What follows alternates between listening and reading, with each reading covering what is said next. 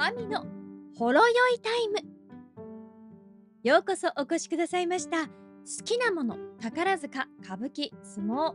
フリーアナウンサー青柳まみが心にほわーっときたことについてマイペースにお届けしているポッドキャストチャンネルです。最後までお付き合いよろしくお願いします。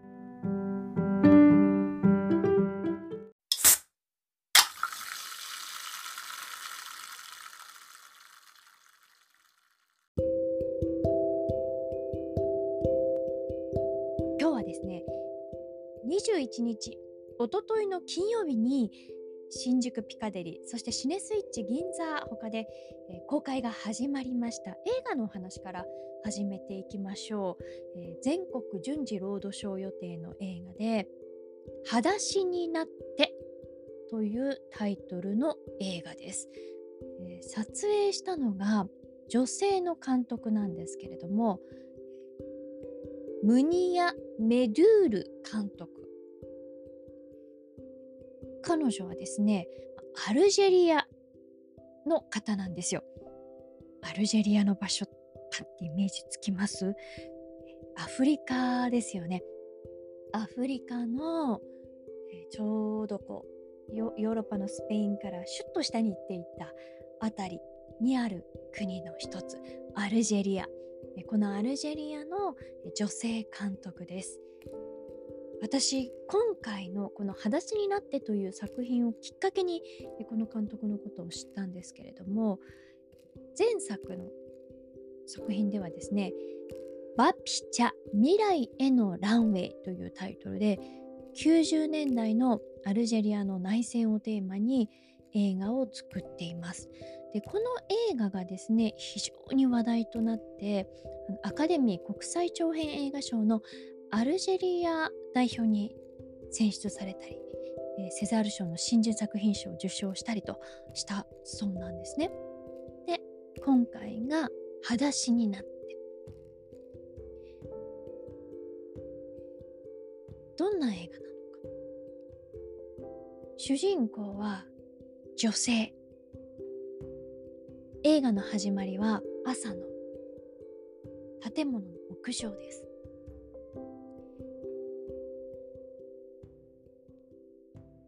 キリッとした背中でヘッドフォンをつけて踊っている少女、うん、これ白鳥の湖だろうなってそう思う。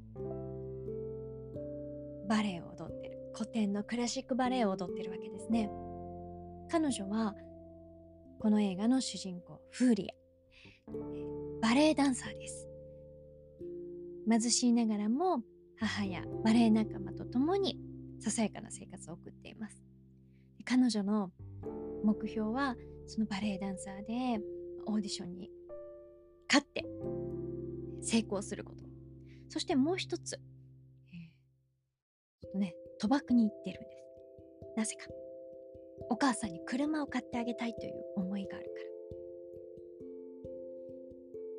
けれどある夜その賭博でね逆恨みを買ってしまって男に襲われて大怪我を負ってしまうんですよ。それも彼女が目指していた。魂を込めて全勢力を傾けていたバレエの公演の日に。階段から落ちてしまって気づいた彼女は病院のベッドの上。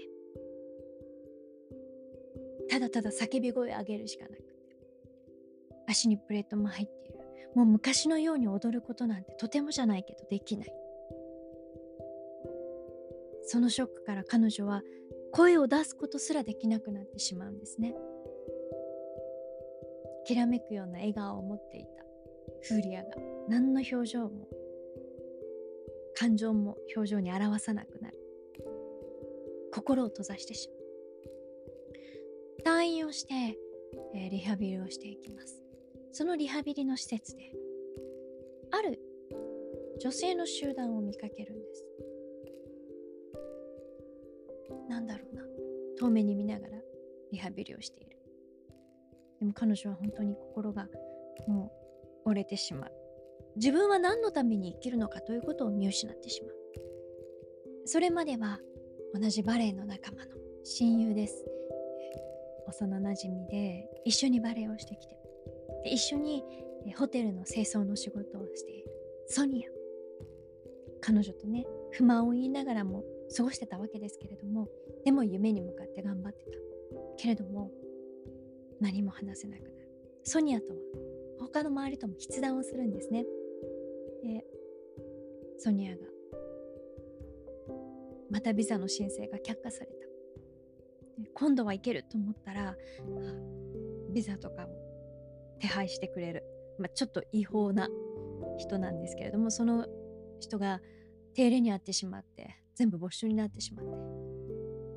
また夢は砕けた。私はそ私は絶対スペインに行くスペインに行って自由を手に入れるのよっていうのがソニアです。もうこんな国にいるなんてうんざりだ。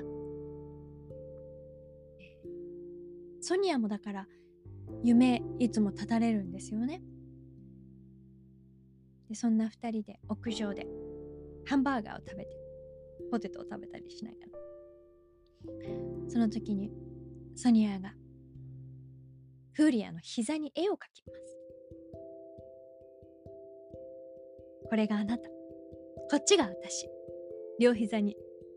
そしてそこに顔を描きます。太陽の絵です。私たちは輝いてるんだ。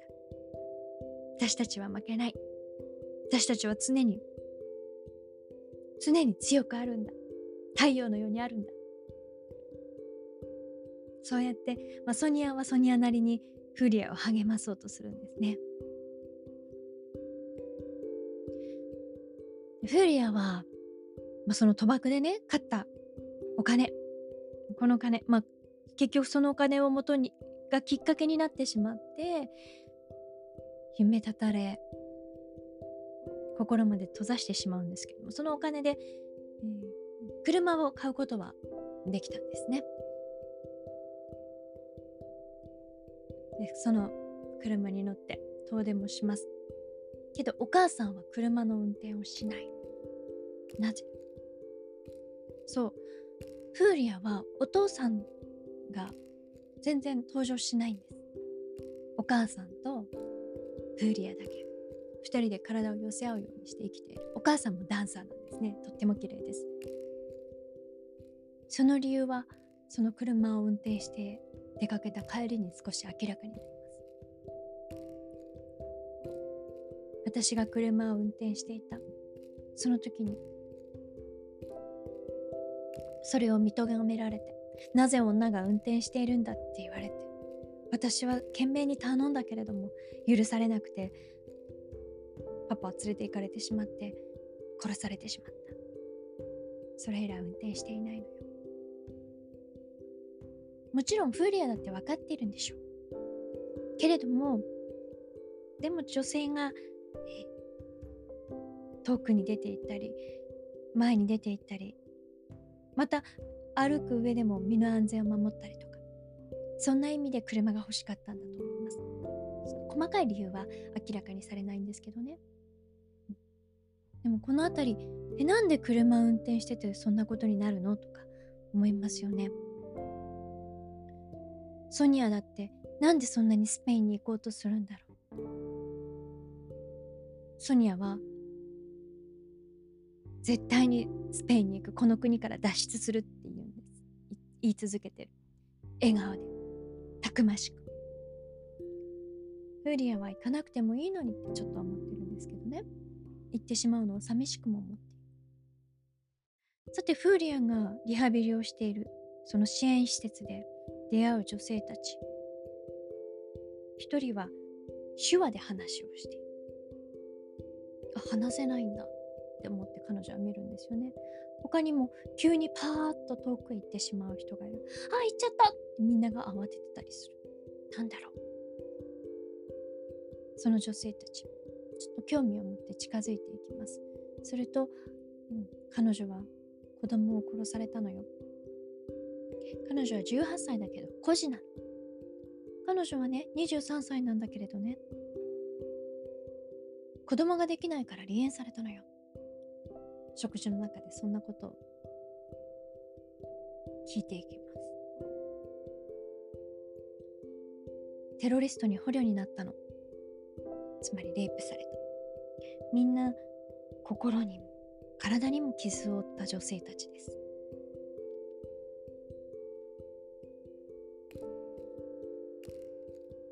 フーリアも父親が殺されている。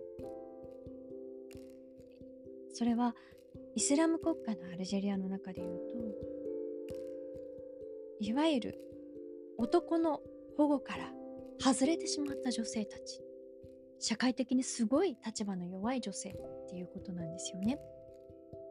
うん、そして彼女はそうやって犯罪に巻き込まれた。警察に行く。警察に行ってその犯人も誰かが分かってる。けれども逮捕はされない。なぜなんだろう。あなたたちダンサーなの？って女性の警官から少し見下したように言われてしまう。なぜなんだろう、この映画を何も知らずに見るとなぜなんだろうなぜなんだろうなぜなんだろういっぱい疑問が私には湧いてきました。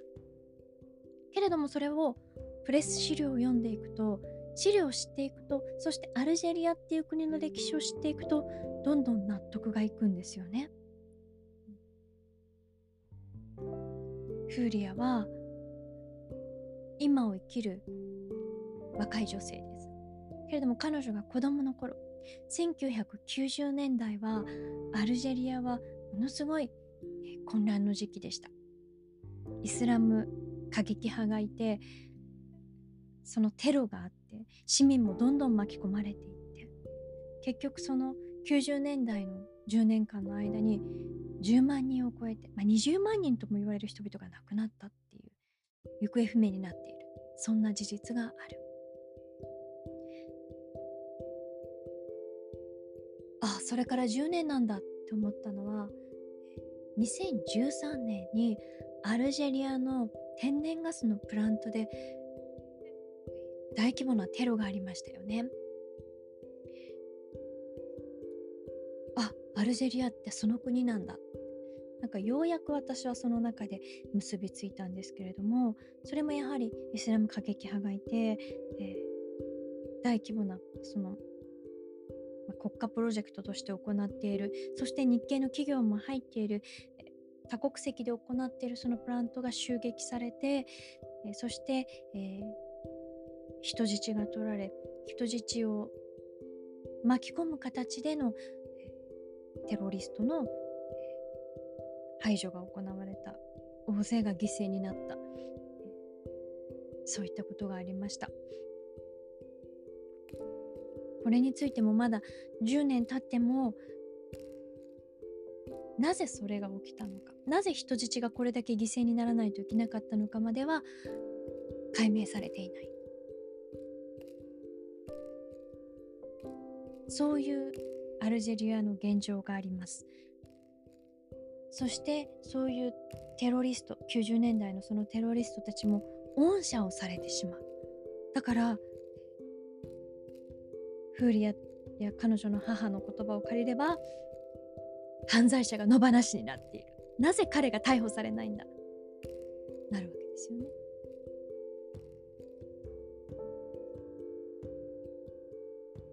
そういったもちろん90年代のそのテロは収まったとは言ってもまだまだ閉塞感がある安全安心に何の不安もなく生きられる状況ではない仕事だってない。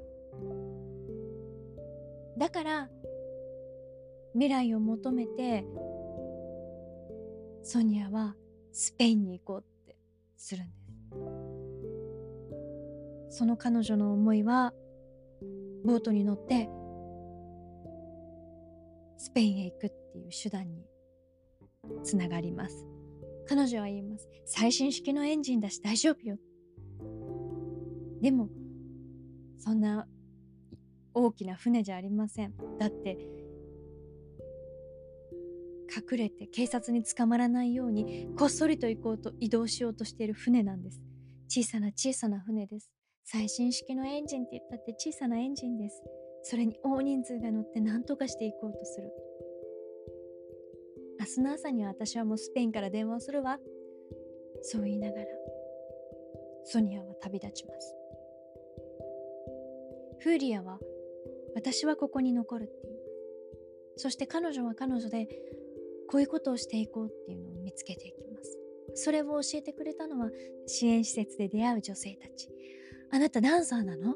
すごいダンサーなのね。私たちにダンスを教えて。彼女たちと踊る。踊っていく中で彼女はその手話の表現であったり腕を使った表現。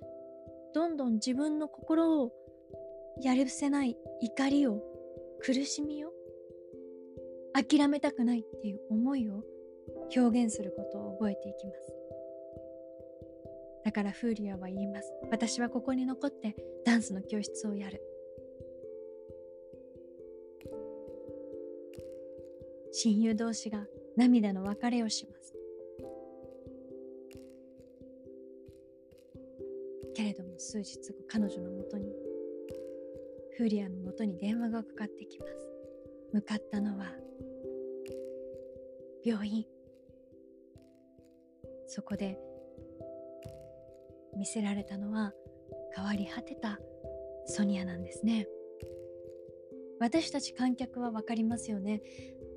アルジェリアであったりその他のアフリカ大陸から船に乗って不法移民としてイタリアであったりスペインであったりそういったところに渡ろうとしている船転覆して赤ん坊が犠牲になった子供が犠牲になった大人たちも犠牲になった大勢が死んだそういったニュース海外ニュースでも入ってきますよね。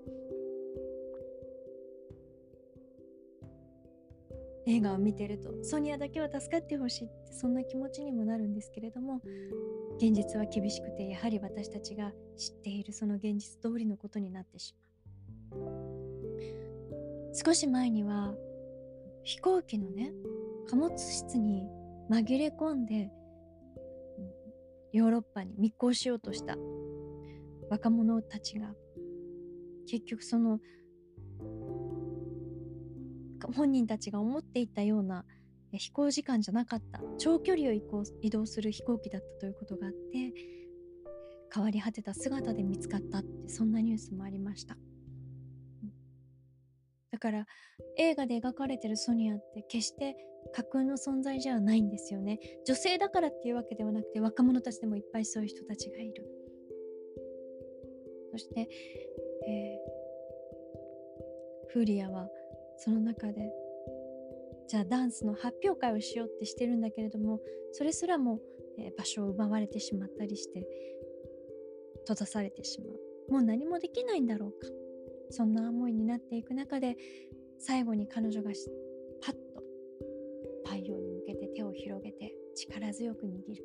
そのたそこの手のひらに描いている絵はそうソニアが彼女に描いた。忘れないでねって。あの太陽の絵笑ってる太陽の絵なんですね。フーリアの踊ってる時の強い眼差しがすごく印象的に描かれています。まるでホームビデオで撮ってるようにすごい近くから大写しになった彼女の顔とか眼差しが映ってきます。このムニア・メドゥール監督っていうのはドキュメンタリーを数多く作ってきた監督なんですよね。なのでこの映画はフィクションなんですけれどもまるでドキュメンタリーのようにも見えるそういう撮り方をしています。でこの映画でね私改めてアルジェリアの歴史っていうのを知ろうって思った。勉強しようって思ったんですよ。